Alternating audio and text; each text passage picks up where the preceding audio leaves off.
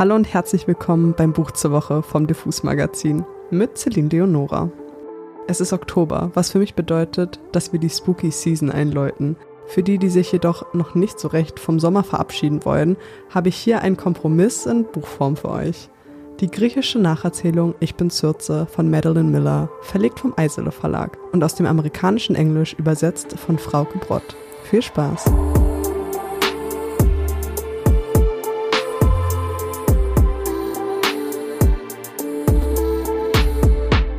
Odysseus, Herkules und Zeus waren gestern. Wir haben schon etliche Geschichten über die Götter und Helden der Antike gesehen, gehört und eventuell auch gelesen. Deshalb bin ich sehr froh, euch heute eins meiner absoluten Lieblingsbücher vorzustellen.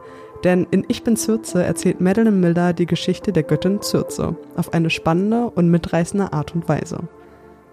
Neben ihrem Debütroman Das Lied des Achill, was weltweiten Ruhm erlangte und die tragische Liebesgeschichte des Helden Achill und Patroklos erzählte, ist Circe tatsächlich erst ihr zweites Werk gewesen. Aber worum geht es in diesem Buch überhaupt? Kurz gesagt, wir begleiten das Leben der Göttin Circe, die vielen wahrscheinlich kein Begriff sein wird. Dennoch ist die feministische Neudeutung des Mythos nicht schleppend oder langweilig. Aber beginnen wir kurz einmal am Anfang. Circe, die Tochter des Sonnengottes Helios und der Nymphe Perse, ist von klein auf anders als ihre Geschwister. Es wird ihr keine große Zukunft vorhergesagt, weshalb sie immer im Schatten ihrer Familie steht. Es ist so überwältigend, wie man förmlich in ihrem Kopf steckt, während sie das alles erleidet. Man hat das Gefühl, als würde man es selbst erleben und ist sofort in der Geschichte gefangen. Aber es passiert noch einiges mehr. Ihre erste Liebe ist prägend und als ich diese Story gelesen habe, wurde ich mir ganz mulmig zumute. Denn hinter jedem Abschnitt in Circes Leben steckt eine tiefere Bedeutung, die einem vielleicht erst klar wird, wenn man die Geschichte eine Weile sacken lassen hat. Aber es passiert noch einiges mehr. Was Circe außerdem hervorhebt, ist, dass sie als Unsterbliche empfänglich für das Leid der Menschen ist und sich bei ihnen wohler fühlt als bei den Göttern. Das wird ihr leider schnell zum Verhängnis und sie wird wegen eines Vergehens auf eine einsame Insel verbannt, wo sie isoliert von der Außenwelt leben muss. Doch dann fängt erst ihr Leben und ihre Geschichte richtig an. Gut und schön, aber wieso passt dieses Buch jetzt in den Oktober? Ganz einfach. Circe war tatsächlich die erste Hexe, Schrägstrich Magierin der Antike. Ihre göttliche Kraft verhalf ihr dabei, auf ihrer Insel die Magie der Pflanzen und auch Tiere zu erlernen, aber nicht auf eine Zauberstab, Glitzerstaub Art und Weise, sondern mit einem Wissen, das auf den Lehren der Natur basiert. Mega interessant. Wir treffen in ihrem Leben auch viele berühmte Charaktere aus der griechischen Mythologie wieder wie Prometheus, den Minotaurus, der tragischen Medea, den klugen Odysseus und viele, viele mehr. Und ich sage euch, jede einzelne Geschichte ist fesselnd. Ich möchte euch jetzt wie immer einen kleinen Part aus dem achten Kapitel vorlesen, in dem ihr einen meiner liebsten Charaktere kennenlernt. Tipp, er ist ein olympischer Gott und ist eine Klasse für sich. Diese Szene spielt schon in der Zeit, in der Circe auf der Insel lebt und tatsächlich empfängt sie durch das Auftauchen des Gottes ihren ersten von vielen außergewöhnlichen Besuchern. Viel Spaß! Die Sonne ging gerade unter und das Antlitz meines Vaters verschwand bereits zwischen den Bäumen.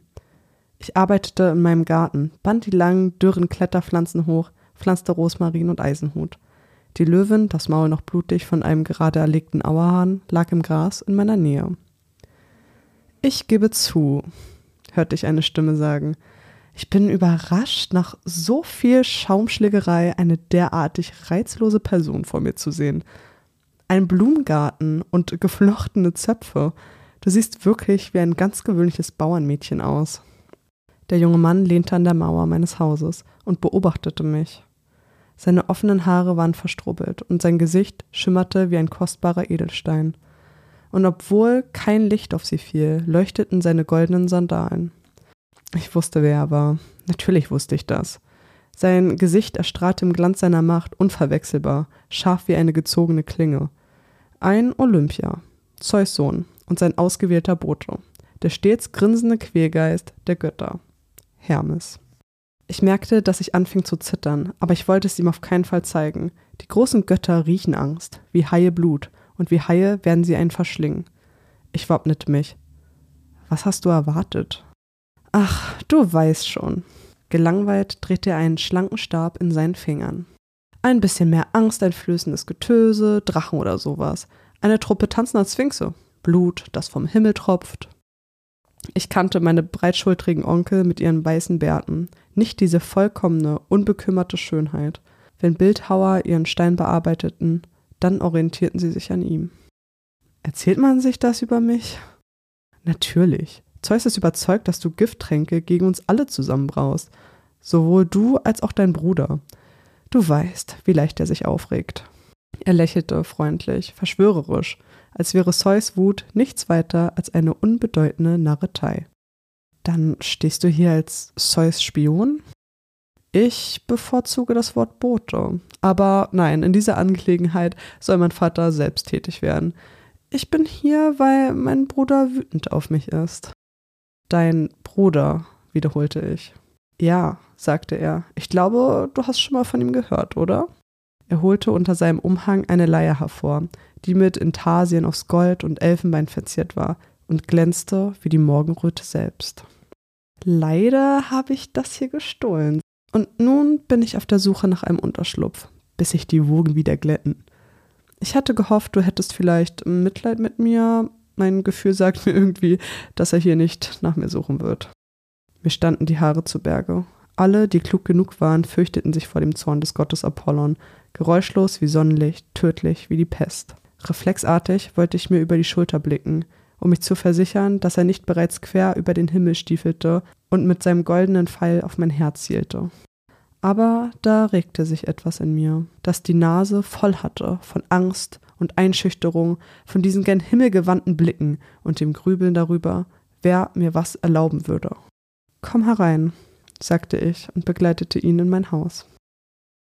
Ich war mit Geschichten über Hermes Wagemut und Kühnheit aufgewachsen, wie er als Kleinkind seine Wiege verlassen und sich mit Apollons Rindern aus dem Staub gemacht hatte, wie er den missgestalteten Wächter Argus erschlug, nachdem er jedes einzelne seiner tausend Augen in den Schlaf gelockt hatte, wie er Geheimnisse aus einem Stein quetschen und selbst rivalisierende Götter mit seinem Charme verzaubern konnte, damit sie nach seiner Pfeife tanzten. Jedes Wort davon war wahr. Er konnte einen um den Finger wickeln, als würde er einen Faden aufspulen. Er konnte einen mit seinen geistreichen Wortspielen und Einfällen so umgarnen, bis man vor Lachen keine Luft mehr bekam. Wahrer Klugheit war ich bislang kaum begegnet. Mit Prometheus hatte ich ja nur kurz gesprochen, und was alle anderen in Okeanos Palast anging, so hielten sie sich für schlau, was nichts weiter war als Gerissenheit und Heimtücke. Hermes Verstand war unendlich viel schärfer und wendiger. Er flirrte wie Lichtstrahlen auf den Wellen, so grell, bis man erblindete. An diesem Abend unterhielt er mich mit nicht enden wollenden Geschichten über die mächtigen Götter und ihre Torheit. Er erzählte, wie der lüsterne Zeus die Gestalt eines Stieres angenommen hatte, um ein hübsches Mädchen zu verführen. Er berichtete von Ares, dem Gott des Krieges, der von zwei Riesen überwältigt wurde, die ihn anschließend über ein Jahr lang in einem eheren Gefäß gefangen hielten. Er schilderte, wie Hephaistos seiner Gattin Aphrodite eine Falle stellte, indem er sie mit einem goldenen Netz einfing und öffentlich zur Schau stellte. Noch nackt und gemeinsam mit ihrem Liebhaber Ares, damit alle Götter ihre ansichtig würden. Und so ging es immer weiter. Mit irrewitzigen Lastern, sich streitenden Betrunkenen und unbedeutenden Keilereien. Er klang dabei immer gleich, aalglatt und gerissen. Ich spürte, wie mir heiß und schwindlig wurde, als hätte ich einen meiner eigenen Tränke zu mir genommen.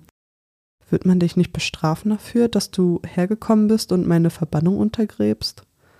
Er lächelte. Vater weiß, dass ich mache, was ich will. Und außerdem untergrabe ich gar nichts. Mit Exil bestraft bist nur du. Dem Rest der Welt ist es gestattet, nach Belieben zu kommen und zu gehen. Das überraschte mich. Aber ich dachte, ist es nicht die viel größere Bestrafung, mich dem Alleinsein auszuliefern? Das hängt doch davon ab, wer dich besucht, oder? Aber Verbannung ist Verbannung. Zeus wollte dich weggesperrt wissen und das bist du hier. Ansonsten haben sie nicht weiter darüber nachgedacht. Woher weißt du das alles? Ich war dabei. Zeus und Helios bei ihren Verhandlungen zuzuhören, ist immer sehr unterhaltsam. Sie sind wie zwei Vulkane, die sich entscheiden müssen, ob sie ausbrechen sollen oder nicht. Er hatte in dem großen Krieg gekämpft, fiel mir ein. Er hatte den Himmel brennen sehen und einen Riesen erschlagen, dessen Kopf bis an die Wolken gereicht hatte. Trotz seiner Unbeschwertheit fiel es mir nicht schwer, ihn mir dabei vorzustellen. Nun sag schon, kannst du dieses Instrument auch spielen oder nur stehlen? Habe ich euch zu viel versprochen? Hermes ist einfach, hm, naja, einfach Hermes. Und leider auch ein gutes Symbol dafür, dass obwohl Circe eine Göttin ist, die Götter unter der patriarchalen Herrschaft Zeus trotzdem mehr Macht besitzen. Dieses Buch ist eine feministische Nacherzählung und so liest es sich auch. Und ich muss sagen, mein Herz ist ein klein wenig geheilt dabei. Denn es werden hier wichtige Themen angesprochen, wie Selbstständigkeit, Liebe, Mutterschaft, aber leider auch sexueller Missbrauch. Und auf eine so bewegende und emotionale Weise erzählt, dass die Momente in Zürzes Leben mich nicht mehr recht loslassen wollen. Diese Geschichte beweist, dass es nicht schlimm ist, anders zu sein und seine Emotionen auszuleben. Es empowert hoffentlich jede Frau, die die Geschichte an sich heranlässt und schafft Bewusstsein für die männlichen Leser. Aber natürlich ist dieses Buch nicht nur darauf ausgerichtet. Nein, wir sind auch bei vielen spannenden Abenteuern dabei, bei denen man eifrig mitfiebern kann. Ich persönlich liebe Millers Blickwinkel auf die griechische Mythologie und warte gespannt auf die nächsten Neuerscheinungen, die hoffentlich nicht mehr allzu lange auf sich warten lassen. Ein kurzer Funfact zum Schluss. Wusstet ihr, dass der Begriff bezürzen, was so viel heißt wie betören, bezaubern und umgarnen, tatsächlich von der Göttin Zürze kommt? Wenn ihr wissen wollt, was es damit genau auf sich hat, kann ich euch empfehlen, dieses Buch so schnell wie möglich zu lesen. Und wenn ich mir mein altes, abgegriffenes Hardcover von Zürze so im Regal ansehe, denke ich, es wird Zeit, ein neues Exemplar zu holen und es erneut zu lesen. Klar, könnte ich auch das alte lesen, doch ich muss sagen, dass ich etwas Angst habe, dass es in meinen Händen auseinanderfällt. So sehr wurde dieses Buch geliebt. Das war's für diese Woche. Ich hoffe, ihr rennt jetzt alle zum nächsten Buchladen und holt euch fix ein Exemplar. Denn dieses Buch passt zum Herbst und zum Sommer, also eine gut lange Zeitspanne, um es zu lesen.